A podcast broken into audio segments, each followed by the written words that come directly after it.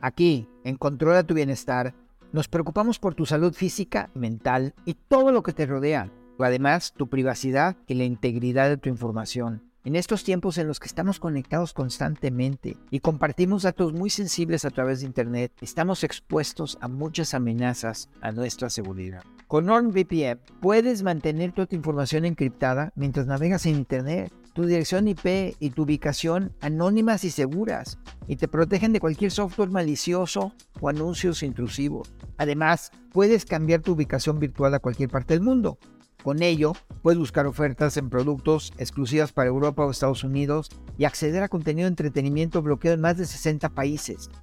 NordVPN es la VPN más rápida del mundo, así que no tienes que preocuparte de que se reduzca la velocidad de tu navegación. Y lo mejor, puedes protegerte no solamente a ti, sino a toda tu familia, asegurando hasta 6 equipos en tu plan. Consigue tu oferta exclusiva de NordVPN entrando a nordvpn.com diagonal controla tu bienestar para recibir un descuento en el plan de dos años más cuatro meses gratis y 30 días de garantía. Si lo pruebas y no te convence, simplemente te devuelven tu dinero.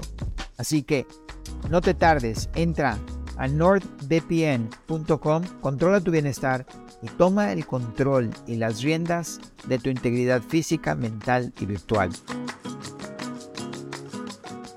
Hola. Bienvenidos a Controla tu Bienestar.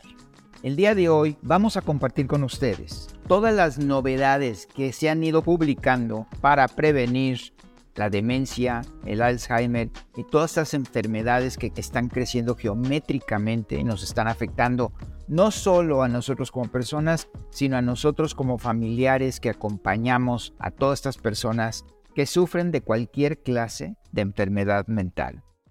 El doctor David Perlmutter acaba de publicar de la Universidad California San Francisco que para el año 2050 se van a triplicar los casos de enfermedades mentales.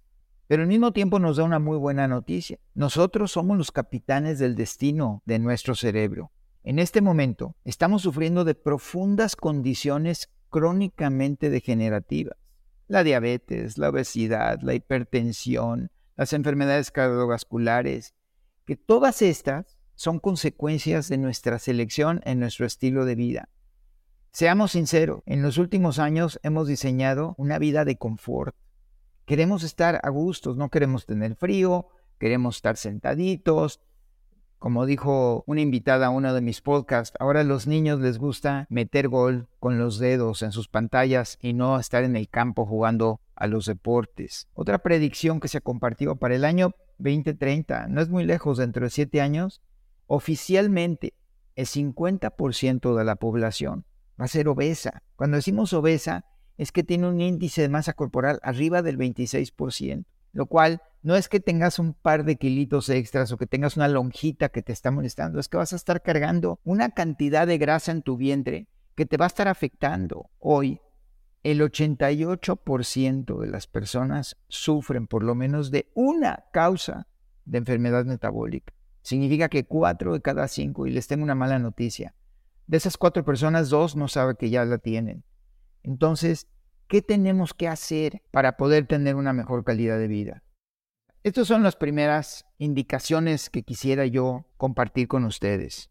Hay algo que en Estados Unidos le llaman el brain brain o el cerebro de grano. Y esto es para todas las personas que creen que tener un nivel de glucosa en ayunas alrededor de 100 a 105 y que les dicen sus doctores es que ustedes están en el límite de la prediabetes. Para empezar, para los índices de la medicina funcional ya se considera diabetes, pero eso no es lo difícil, eso no es lo triste. Lo más triste es que el hecho de estar arriba de 90 en la medida incrementa el riesgo geométricamente para tener algún tipo de deficiencia mental muy pronto, lo cual significa que ya hoy, a los 30, 40 años de edad, se están empezando a formar capas amiloides en el cerebro, las cuales, por la juventud que tiene uno en estos momentos, las mismas neuronas buscan estos canales alternos para subsidiar el mal desempeño de las que ya no están funcionando bien, pero que en 10 años empezaremos a mostrar algunos síntomas de lo que es el mal mental. ¿Ok? Entonces, Es un hecho que nuestro microbioma, cuando está desbalanceado, está directamente relacionado con nuestro cerebro. Hay una conexión directa de nuestro intestino a nuestro cerebro. Y además, este desbalance, sabemos, ya lo hemos platicado muchas veces, que causa un proceso inflamatorio. Y estos procesos inflamatorios, cuando están en nuestro cuerpo, nos inducen a tomar muy malas decisiones. El doctor Pelmuter acaba de publicar su último libro, donde llama al ácido úrico el precursor de la enfermedad mental. Hasta hace poco se consideraba al ácido úrico un mecanismo de defensa dentro de nuestro organismo. Y claro, cuando estaba en exceso, pues teníamos la famosa gota o piedras en el riñón. Hoy se está volviendo un mecanismo de ataque en nuestro metabolismo. Bajar el nivel de ácido úrico ayuda a mejorar significativamente los indicadores de enfermedades crónicas. Está relacionado el ácido úrico a todas las enfermedades crónicas como la diabetes, la hipertensión, el sistema cardiovascular. Entonces, ¿por qué estamos tercos en querer seguir tomando una pastillita que nos va a manejar el ácido úrico y no cambiar nuestro estilo de vida para poder sentirnos mejor? Se presentó un estudio del Japón donde había 90.000 adultos, entre ellos 42.000 hombres y 48.000 mujeres. Y por cada punto que se aumentaba en este grupo, que estadísticamente es muy relevante, en la sangre aumentaban las probabilidades de enfermedades metabólicas geométricamente. Y quiero decirles que no solo eran piedritas en el riñón o gota, ya empezaban a verse degeneraciones sistemáticas de inflamación, de hipertensión y todo lo que hemos mencionado. Una estadística triste, en el año 1920, el promedio del ácido úrico en las personas alrededor de 3.5. Si vamos a oratorio, que es una medición normal que nos hacen en todas las biometrías hemáticas, se pone el rango de normalidad que dice que tiene que ser menor a 5.5. Hoy el promedio en Estados Unidos, que es donde se llevan las estadísticas más confiables, es arriba de 6, lo cual significa que ya todo mundo tiene exceso de ácido úrico. Otro problema que no entendemos es que la fructosa, y no está hablando de la fructosa de la fibra de las frutas naturales como nos la presenta la naturaleza, sino todas estas fructosas que se han utilizado hoy para industrializar nuestros alimentos, se metaboliza directo en ácido úrico o en hígado graso. Entonces, si no tenemos cuidado en lo que estamos consumiendo, si nos gusta mucho ir a la tienda rápida y comprarnos esa dona y tomárnoslas con nuestro café lleno de azúcar, bueno, les tengo una mala noticia. Estamos produciendo, nos volvemos una fábrica de ácido úrico que no solo nos va a aumentar el potencial de alguna piedra en el riñón o gota, nos va a aumentar significativamente el riesgo de sufrir de enfermedades mentales. Y esto que les estoy compartiendo no es nuevo. El Lancet, que es la publicación más importante de medicina en Europa, lo publicó en el año 1970, donde además de la fructosa, el alcohol se metaboliza como fructosa, que se convierte en ácido úrico. Así que para todos aquellos que creen que tomarse sus dos, tres cervezas diarias no pasa nada, aquí está la prueba de que sí pasa. Ahora, ¿qué suplementos se están utilizando específicamente para ayudar a controlar el ácido úrico? Uno es la quercetina con Q, quercetina, donde está comprobado que consumir medio gramo al día ayuda a disminuir y a detener la producción de ácido úrico en el cuerpo y la otra es la luteolina, que con 100 miligramos también ayudan a reducirlo. Y una que es de las más comunes y que la podemos absorber de muchísimas verduras y frutas, la vitamina C. El tomar un, gramo de vitamina C al día reduce el ácido úrico en nuestro sistema. Ahora, entendamos algo. Mucha gente me pregunta por qué nos gusta comer dulce, por qué estamos tan adictos al azúcar. Lo que tenemos que entender es que en la antigüedad nuestros antepasados de hace miles de años, comían lo que les daba la naturaleza.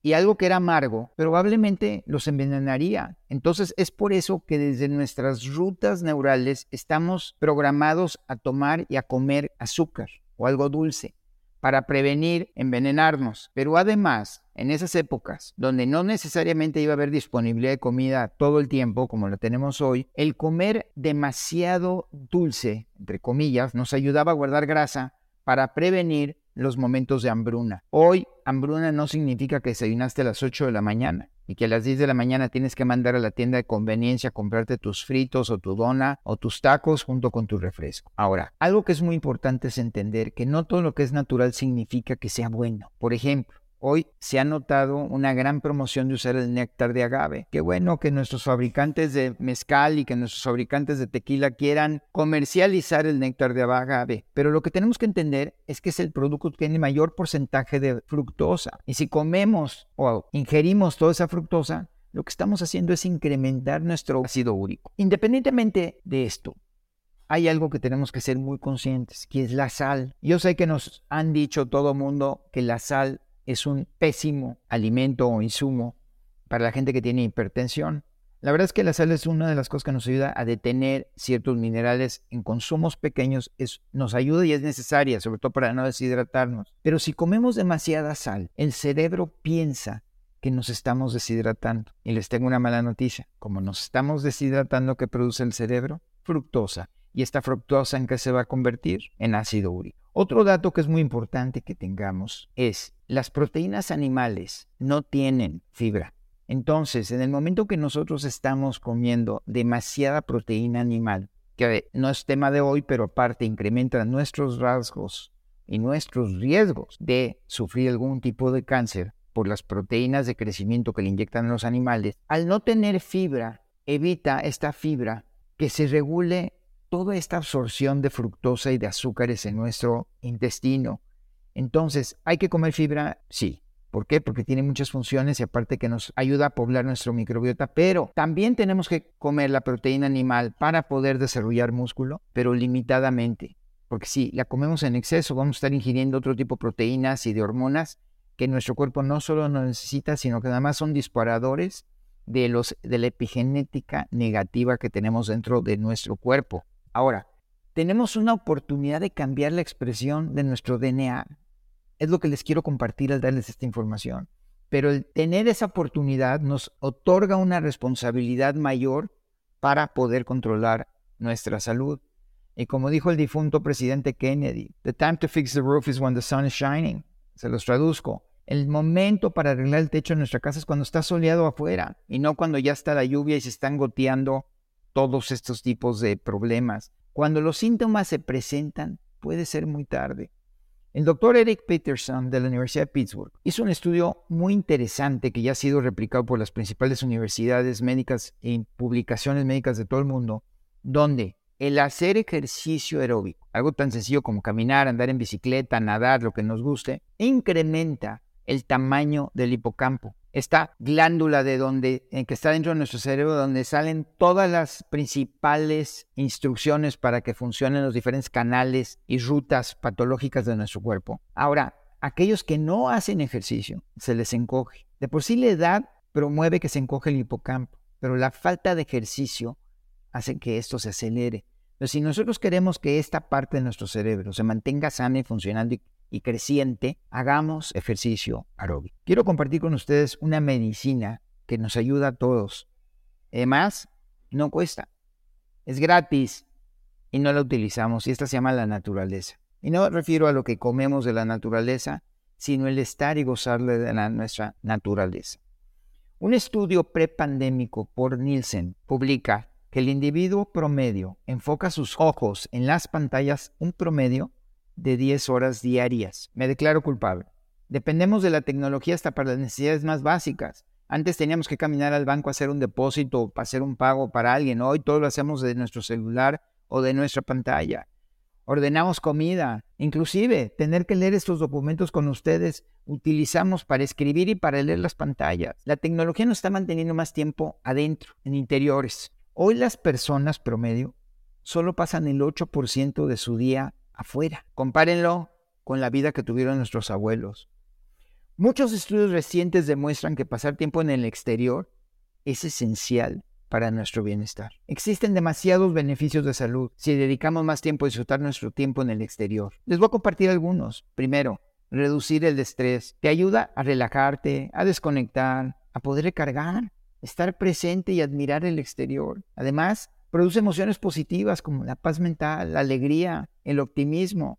Simplemente piensen en esos meses como marzo en la Ciudad de México, cuando vemos todas las jacarandas y nos paramos a admirar que de repente todo se ve morado, la paz mental que esto nos da. Hoy podemos inclusive demostrar que las personas que ya han perdido su conciencia, que ya no se comunican, que ya sufren de una enfermedad mental crónica, En el momento que los sacamos a que tomen el sol o que estén afuera, esbozan una sonrisa, se alegran internamente. Además de todo esto que hemos mencionado, aumenta la inmunidad.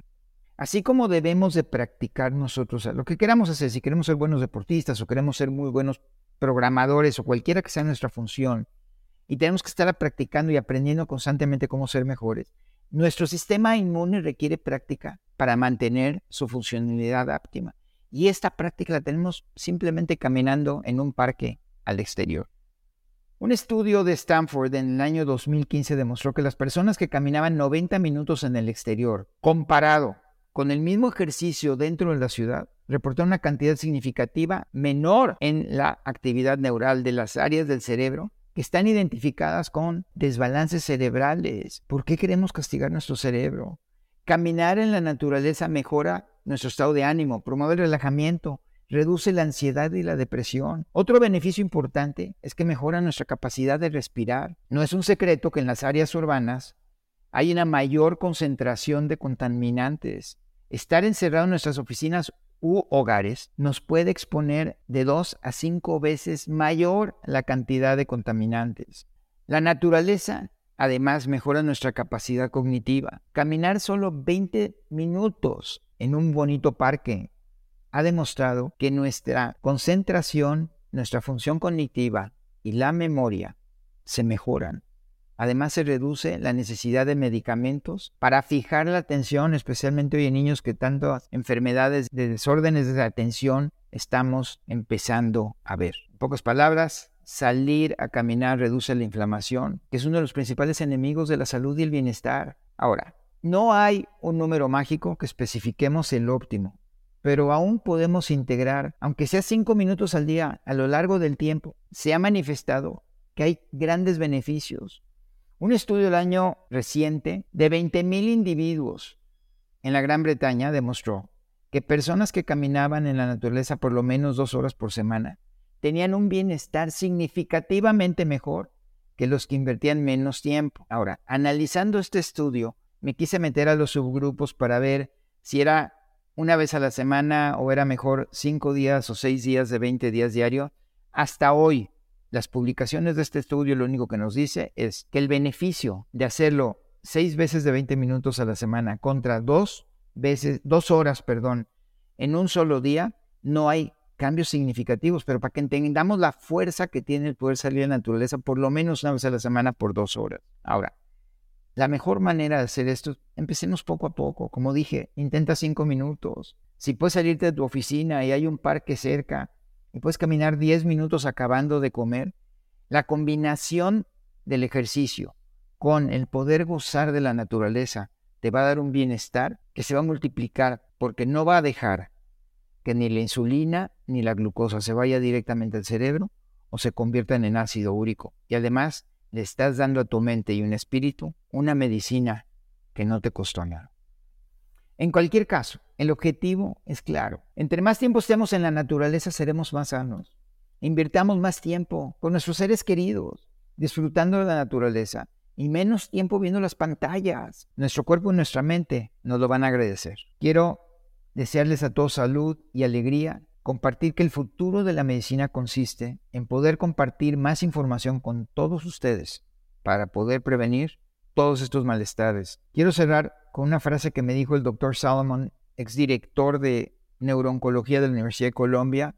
Me compartió lo siguiente, después de más de 40 años de ejercer medicina, me di cuenta que el paciente por sí mismo puede tomar mejores decisiones en su salud que nosotros los médicos. Así que hoy tienes tú la llave para tu bienestar. Te invito a que inviertas 10 minutos diarios en la naturaleza y verás cómo esto cambia tu vida y cambiará tu futuro. Controla tu bienestar Muchas gracias.